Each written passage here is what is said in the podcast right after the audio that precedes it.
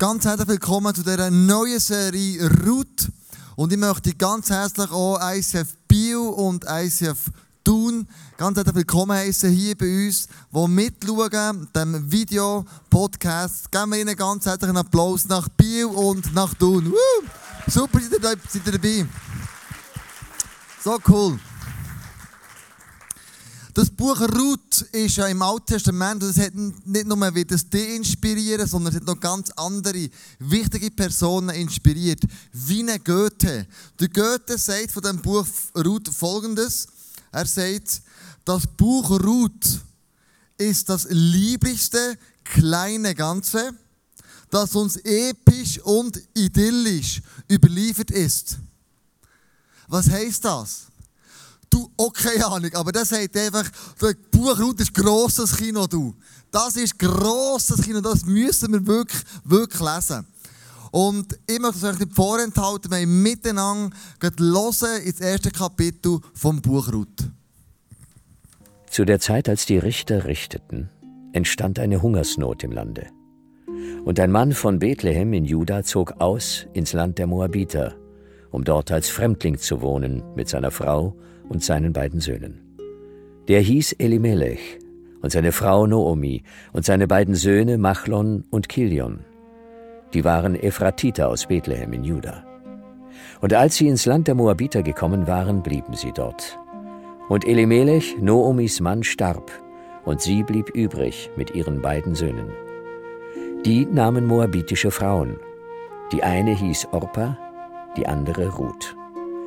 Und als sie ungefähr zehn Jahre dort gewohnt hatten, starben auch die beiden, Machlon und Kilion, so dass die Frau beide Söhne und ihren Mann überlebte. Da machte sie sich auf mit ihren beiden Schwiegertöchtern und zog aus dem Land der Moabiter wieder zurück. Denn sie hatte erfahren im Moabiterland, dass der Herr sich seines Volkes angenommen und ihnen Brot gegeben hatte. Und sie ging aus von dem Ort, wo sie gewesen war, und ihre beiden Schwiegertöchter mit ihr. Und als sie unterwegs waren, um ins Land Juda zurückzukehren, sprach sie zu ihren beiden Schwiegertöchtern, Geht hin und kehrt um, eine jede ins Haus ihrer Mutter. Der Herr tue an euch Barmherzigkeit, wie ihr an den Toten und an mir getan habt. Der Herr gebe euch, dass ihr Ruhe findet, eine jede in ihres Mannes Hause. Und sie küsste sie. Da erhoben sie ihre Stimme und weinten und sprachen zu ihr, Wir wollen mit dir zu deinem Volk gehen. Aber Naomi sprach, Kehrt um, meine Töchter. Warum wollt ihr mit mir gehen? Wie kann ich noch einmal Kinder in meinem Schoße haben, die eure Männer werden könnten? Kehrt um, meine Töchter, und geht hin, denn ich bin nun zu alt, um wieder einen Mann zu nehmen. Und wenn ich dächte, ich habe noch Hoffnung und diese Nacht einen Mann nehmen und Söhne gebären würde, wolltet ihr warten, bis sie groß würden? Wolltet ihr euch so lange einschließen und keinen Mann nehmen? Nicht doch, meine Töchter. Mein Los ist zu bitter für euch, denn des Herrn Hand ist gegen mich gewesen.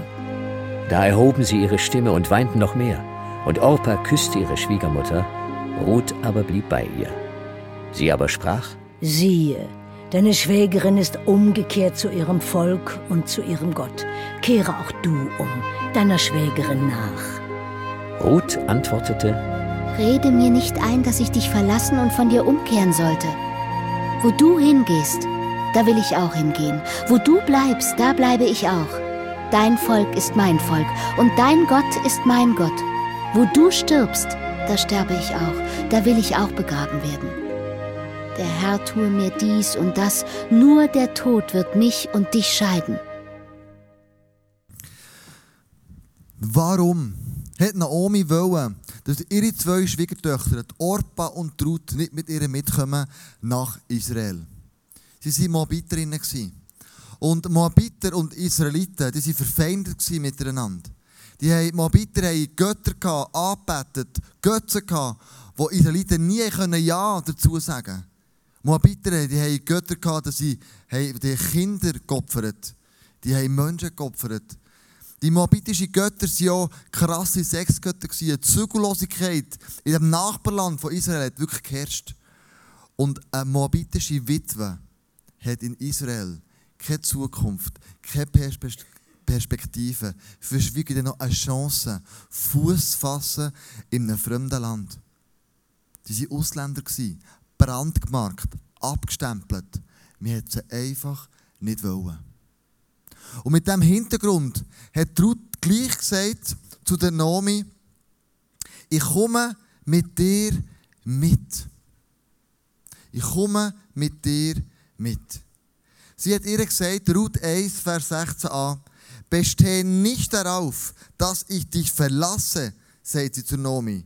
Ich will mich nicht von dir trennen. Wo du hingehst, da will auch ich hingehen.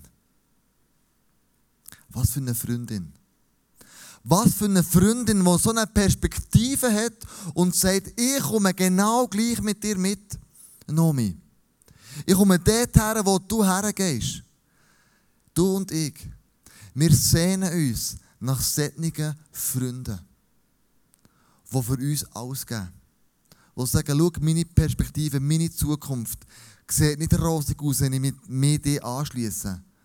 Aber egal, ich gehe für dich.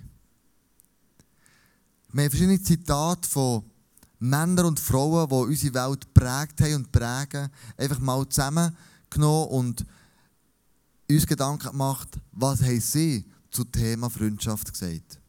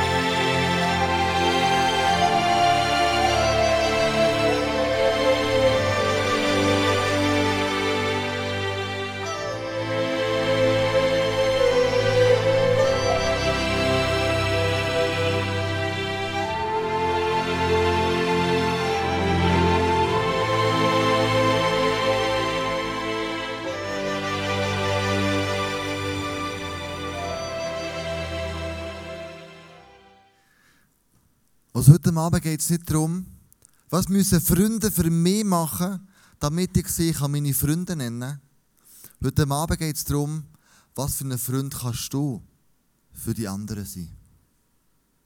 Was für ein Freund oder Freundin bist du für andere Menschen?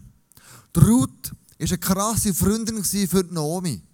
Sie hat gesagt, schau, ich komme mit dir mit. Ich komme dort her, wo du, wo du hergehst. Der C.S. Lewis hat Folgendes über Freundschaften gesagt. Freundschaft entsteht aus bloßer Kameradschaft, wenn zwei oder mehr Kameraden entdecken, dass sie eine Einsicht, ein Interesse oder auch einen Geschmack teilen, der anderen nichts bedeutet. Und eine Freundschaft entsteht dann, wenn du etwas mit jemandem teilst, was für andere belanglos ist, was nichts wert hat. Dann fährst du an, eine Freundschaft mit jemandem zu haben. Du teilst irgendetwas mit jemandem, was die Welt vielleicht nicht so interessiert. Was braucht es für Faktoren? Was braucht es für Faktoren für eine gute Freundschaft? Erstens, dass eine gute Freundschaft kann entstehen kann, braucht es einen gemeinsamen Nenner. Es braucht eine Gemeinschaft. Etwas, eine Grundlage, wo die Freundschaft darauf aufbaut. Zweitens, es braucht Nähe.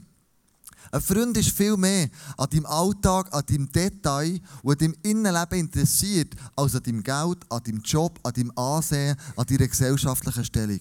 Ein Freund ist interessiert an deinem Innenleben. am Detail in dir. Es braucht Nähe, es braucht Offenheit. Ein Freund, wenn ich einen Freund habe, dann muss ich mich dem öffnen. Und er muss sich auch mir gegenüber öffnen. Es ist gegenseitig, wo du sagst, komm, ich tue mich auf, du kannst in mich hineinschauen, ins Innerste von mir und mit dem machst du dich verletzlich. Wo vielleicht in dir innen nicht alles wunderbar einzigartig aussieht. Vielleicht kommt da hier und da ein Müllhalde führen, eine Grube führen und du merkst, das ist eigentlich nicht so, wie ich mein Leben möchte leben. Aber du machst dich verletzlich in dem, dass du auftust. Eine gute Freundschaft nimmt die Hilfe vom anderen in Anspruch. Echte Freunde sind füreinander da. Egal was passiert. Die Motivation vom echten Freund ist immer das Wohlergehen vom anderen. Echte Freunde die sich verpflichten zueinander. Die schließen einen Bund, die sagen, schau, wir bleiben zusammen. Kann sein, dass uns die Wege trennen, unsere Wege. Der eine geht nach Zürich, der andere geht nach Genf. Aber wir bleiben gleich Freunde. Wenn wir uns treffen, ein, zweimal im Jahr, dann merkt man, wir gehen immer noch füreinander. Ein guter Freund kannst du zur Nacht um drei anrufen und er kommt, um dich zu retten. Ein guter Freund zeigt auch seine Zuneigung. Ein guter Freund, den liebst du. Ein guter Freund ist jemand, wo du dir ihm verschenkst. Und zwar deine Liebe.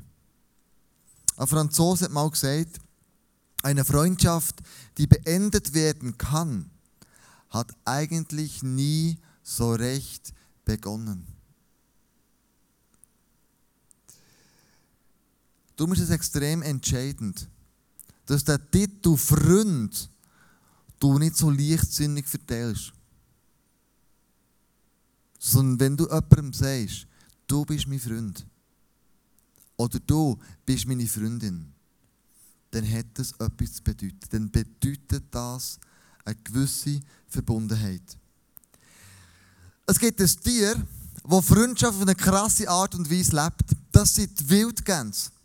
Wir haben herausgefunden, wenn die in der Vollformation fliegen, dass sie dann 70% mehr Leistung erbringen können. Die Gänse fliegen in der Vollformation innen, wo sie im Windschatten vom Vorderen fliegen Die brauchen so weniger Kraft. Und wenn der Vorderste müde wird, dann schließt er sich einfach hinten an und der Nächste kommt an die Spitze. Und du hörst manchmal ein Schnattern. Das Schnattern ist nicht, oh, wir, wir mögen nicht mehr, wir sind am Ende, äh, machen wir mal Pause. Das Schnattern ist Motivationsspritzen für den Vordersten. Das Schnattern dient zur Motivation, Vorderste weiterfliegt. Wenn Gegenwind kommt, wenn Regen kommt, wenn etwas kommt, wo du merkst, ah, ich mache fast nicht mehr, dann schnattern die und sagen, hey, gib noch mal Gas, die nächste Meile, komm, die nehmen noch, hey, nach Afrika, gehen wir, hey, komm, wir nehmen das Mittelmeer, links und rechts, komm, ich gebe gut sein. Das Schnattern von der Weggrenze ist Motivation für den Vordersten. Und hast du gewusst, wenn sich jemand von diesen Wildgänsen verletzt oder übermüdet ist und nicht mehr macht, dann nehmen zwei andere dem an, fliegen mit dieser Gans am Boden, warten, bis sich erholt hat. Oder wenn die sogar stirbt, dann bleiben sie so lange, bis sie gestorben ist. Und erst dann fliegen sie wieder die anderen zwei weiter. Also ein Freund ist etwas, das sagt, ich gehe für dich. Nomi hat eine Ruth an ihrer Seite, wo die Ruth gesagt hat, schau Nomi, egal wo du hergehst, ich komme mit dir mit. Im Ruth 1, Vers 16b lesen wir, wo du bleibst, da bleibe ich auch. Dein Volk ist mein Volk und dein Gott ist mein Gott. Das Bötchen, das war ein Pfarrer in England, in London, in der grossen Kirche gehabt. Und hat die ganze christliche Gemeinschaft wirklich geprägt. Und er hat Folgendes gesagt. Wenn du solch einen Menschen gefunden hast, der die Aufrichtigkeit seiner Freundschaft bewiesen hat, wenn er dir treu gewesen ist, so kette dich mit Haken aus Stahl an ihm fest und lass ihn niemals los. das Zitat zu visualisieren, wo ich dir einen Filmausschnitt zeigen von Herr der Ringe. Die meisten von euch kennen den. Da geht es darum, dass ein junger Typ, der Frodo, der muss einen Ring in einen Vulkan werfen, der mystisch, böse und schlecht ist. Und nur er kann das machen. Niemand anderes als er. Und sie erleben viele Abenteuer. Um die letzten paar hundert Meter könnte das, das Abenteuer zum Scheitern kommen. Aber da ist sein Freund an seiner Seite. Wir zusammen anschauen, was macht der Freund mit einem anderen Freund, der nicht mehr macht.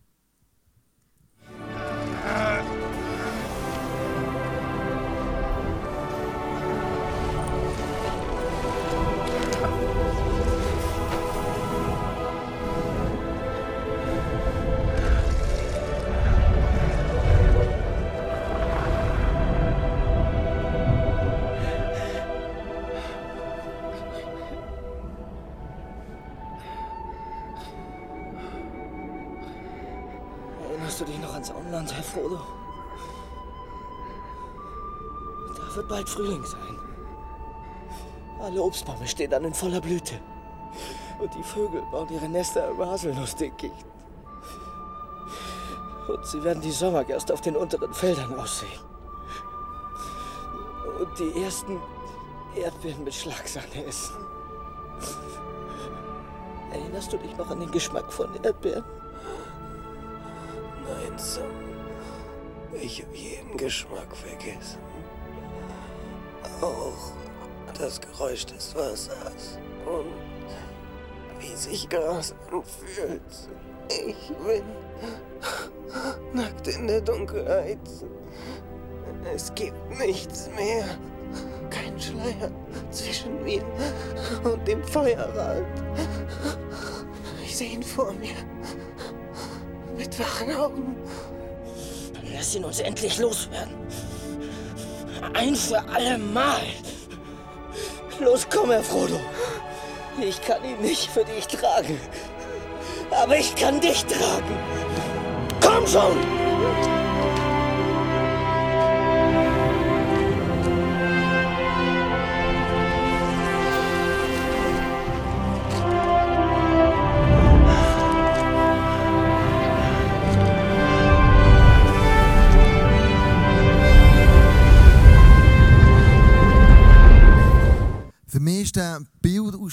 Sinnbildlich.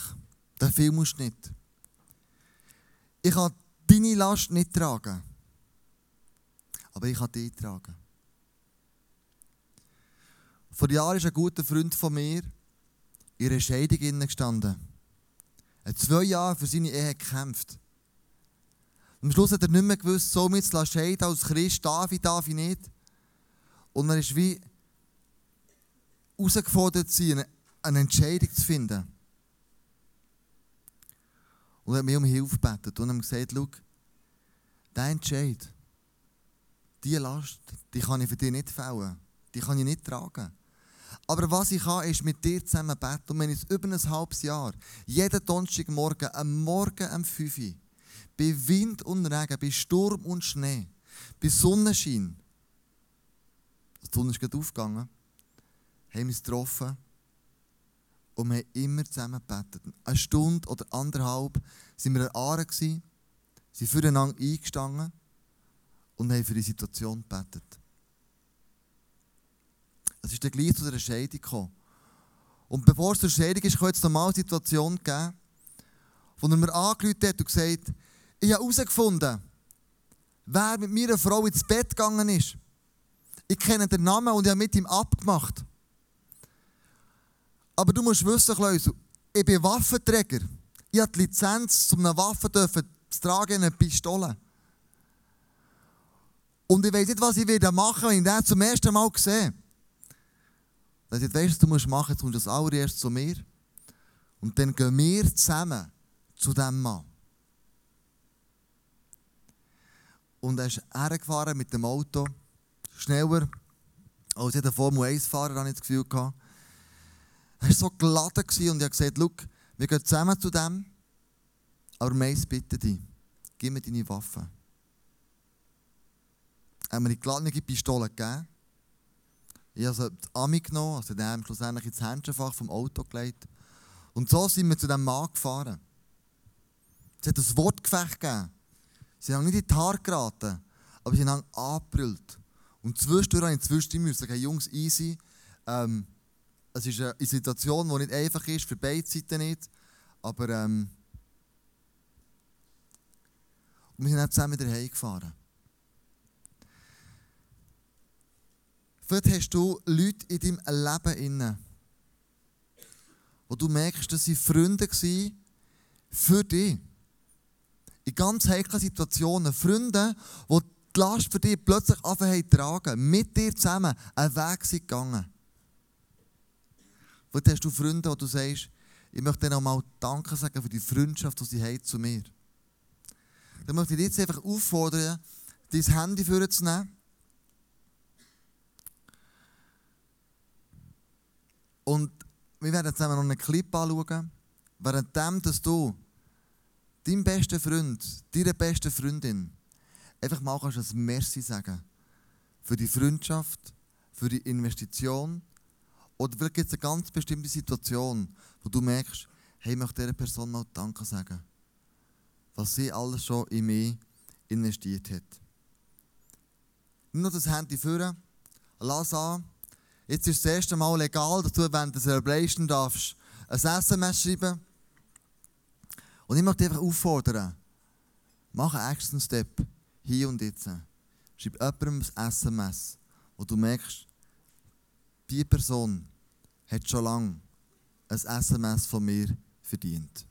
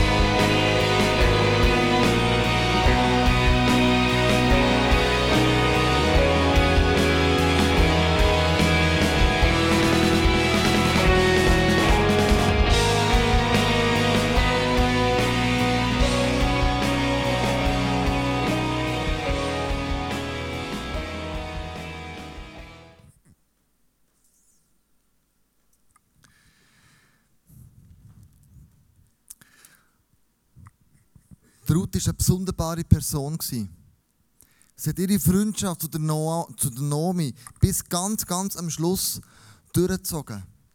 Du liest ein bisschen weiter hinten, was sie ihr sagt. Ruth 1, Vers 17 lesen wir, wo du stirbst, will auch ich sterben und begraben werden. Nur der Tod kann mich von dir trennen. Wenn ich dieses Versprechen nicht halte, soll Gott mich hart bestrafen. Meine Frage die heute Abend ist, was für ein Freund, was für eine Freundin bist du? Bist du ein Ruth, wo innen Freunde auch sagt, weißt du was? Ich mache dir ein lebenslanges Commitment. Ich verspreche dir, dass ich lebenslang dein Freund oder deine Freundin wird bleiben. Bist du eine Person, die heute Abend sagt, ich habe einen Freund und eine Freundin, wo ich das sagen kann? Habe ich das Vertrauen zu einer Person, die genau das ausdrückt, wie Ruth zu der Naomi gesagt hat? Ihre Freundschaft hat sich krass ausgezeichnet. Ruth hat später geheiratet, der Boas. Und plötzlich entdeckst du im Neuen Testament, in Matthäus 5, so eine Namensliste, wo Ruth oder Boas wieder erscheinen. Und schau mal, was da Gott gemacht hat. Verzeichnis der Vorfahren von Jesus Christus. Verzeichnis der Vorfahren von Jesus Christus. Und Salomon von Boas. Die Mutter des Boas war Rahab. Boas war der Vater Obeds. Obeds Mutter war Ruth. Obeds war der Vater Isais. Isais der Vater des Königs David. Das Kind, wo Ruth in Israel bekommen hat, ist der Großvater vom König David. Und aus dem Stamm heraus ist Jesus gekommen. Die Freundschaft, die Ruth zu der Nomi hatte, schlussendlich hat drinnen gegipfelt, dass aus diesem Stamm heraus der David und schlussendlich Jesus gekommen ist. Also einem anscheinenden negativen Ereignis, der Mann verloren, eine moabitische Frau von Israel, von Moab nach Israel gekommen, mit null Chancen, null Zukunft, wie plötzlich zu einer Stammesmutter vom David-Stamm, zur Stammesmutter irgendwo in der Linie drinnen, sogar von Jesus. Wenn du heute Abend da bist und du kannst nicht so ein Freund oder eine Freundin sein, dann musst du aber wissen, du hast einen Freund, der dich liebt, der ein hundertprozentiges Ja hat zu dir. 100% für dich geht. Wir lesen nämlich, das sagt Jesus über dir selber. Er sagt im Johannes 15, Vers 15, ich nenne euch Freunde und nicht mehr Diener. Denn ein Diener weiß nicht, was sein Herz tut. Ich aber habe euch alles mitgeteilt, was ich von meinem Vater gehört habe. Jesus sagt, ich bin die Freund. Ihnen die nicht mehr Diener. Ihnen die Freund oder Freundin. Jesus macht das Commitment zu dir. Und es geht noch weiter, er fährt noch weiter und sagt, niemand liebt seine Freunde mehr als der, der sein Leben für sie hergab. Jesus hat ein Commitment gemacht für dich, ein Life-Commitment. Er hat gesagt, schau, weil ich dein Freund bin, gehe ich für dich ins Kreuz. Gebe ich mein Leben her für dich. Was die Ruth für Naomi ist, ist Jesus für dich. Er sagt, schau, ich gebe mein Leben für dich. Ich bin dein Freund. Und er tut es am Schluss bekräftigen, indem er sagt in Markus 14, 23, das ist mein Blut, das für alle Menschen vergossen wird. Mit ihm wird der Bund in Kraft gesetzt, den Gott jetzt mit den Menschen schließt. Jesus sagt, ich bin dein Freund. Ich möchte dein Freund sein. Und meine Frage die heute Abend ist, möchtest auch du eine Freundin oder ein Freund von dem Jesus sein, der sein Leben für dich gegeben hat? Möchtest du heute Abend Ja sagen zu dem Jesus, sagen, Jesus, ich möchte dein Freund sein. Ich möchte mit dir unterwegs sein. Und ich weiß, es ist noch nicht alles perfekt in meinem Leben. Wird es auch nie werden. Aber trotzdem weiß ich, dass du mein Freund bist und ich möchte auch dein Freund werden. Wenn du heute Abend da bist und sagst, hey, ich möchte meine Freundschaft zu dem Jesus das erste Mal vielleicht erneuern oder sogar anfangen in deinem Leben, dann möchte ich dich näher bitten, Stand während dem Gebet auf. Setz ein Zeichen für den Jesus. Du sagst, ich möchte die Freundschaft zu ihm erneuern. Ein Ja zu ihm als mein Freund. Oder sogar, ich möchte heute zum ersten Mal mein Leben Jesus anvertrauen. Und sage, ich komme mit dir den Weg. Ich möchte mein Leben dir in deine Hände legen. Jesus ist der Freund, der das Leben gelebt für dich. Er hat das Commitment gemacht mit seinem ganzen Leben. Er, der Sohn von Gott, ist auf die Erde herabgekommen. Für mit dir eine Freundschaft zu schließen.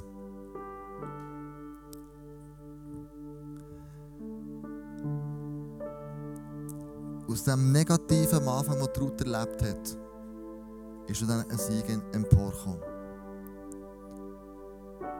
Aus dieser Linie von der Ruth ist Jesus geboren worden.